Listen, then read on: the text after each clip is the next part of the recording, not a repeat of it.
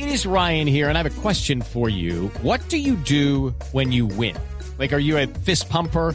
A woohooer, a hand clapper, a high fiver. I kind of like the high five, but if you want to hone in on those winning moves, check out Chumba Casino. At ChumbaCasino.com, choose from hundreds of social casino style games for your chance to redeem serious cash prizes. There are new game releases weekly, plus free daily bonuses. So don't wait. Start having the most fun ever at ChumbaCasino.com. No purchase necessary. BGW. Void were prohibited by law. See terms and conditions. 18 plus.